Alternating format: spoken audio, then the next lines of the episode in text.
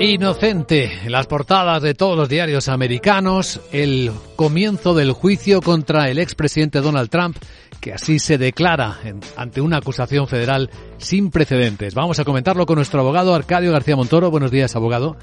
Buenos días, Vicente. ¿De qué hablamos? Pues de un juicio que no le impide competir para ser presidente de nuevo, incluso ejercer como tal de ganar las eh, siguientes elecciones.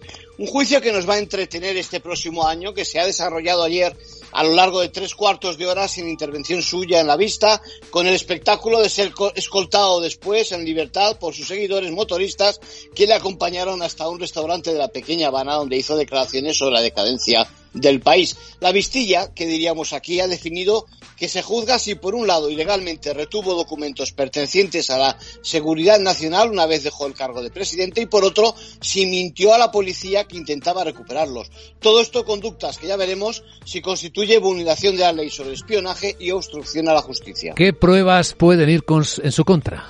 Pues fíjate, esta es una de las características del caso. Podría demostrarse los cargos gracias a las grabaciones que el propio Trump dispone y al testimonio de los testigos que son sus propios empleados. Entre estos hay que destacar a la ayuda de cámara y sobre todo a uno de los anteriores letrados que tras un episodio donde se cambiaron de estancia los documentos acabó certificando que no había más información en propiedad de Trump y al admitir la falsedad en un giro del guion, acabó convirtiéndose en testigo de la acusación. Las grabaciones parece que muestran al actual candidato de la Casa Blanca animando a sus amigos invitados a leer información que incluye detalles sobre el programa nuclear confidencial y sus debilidades a la par que le informaba de que era secreta y que no estaba desclasificada por si no le creían. En conclusión.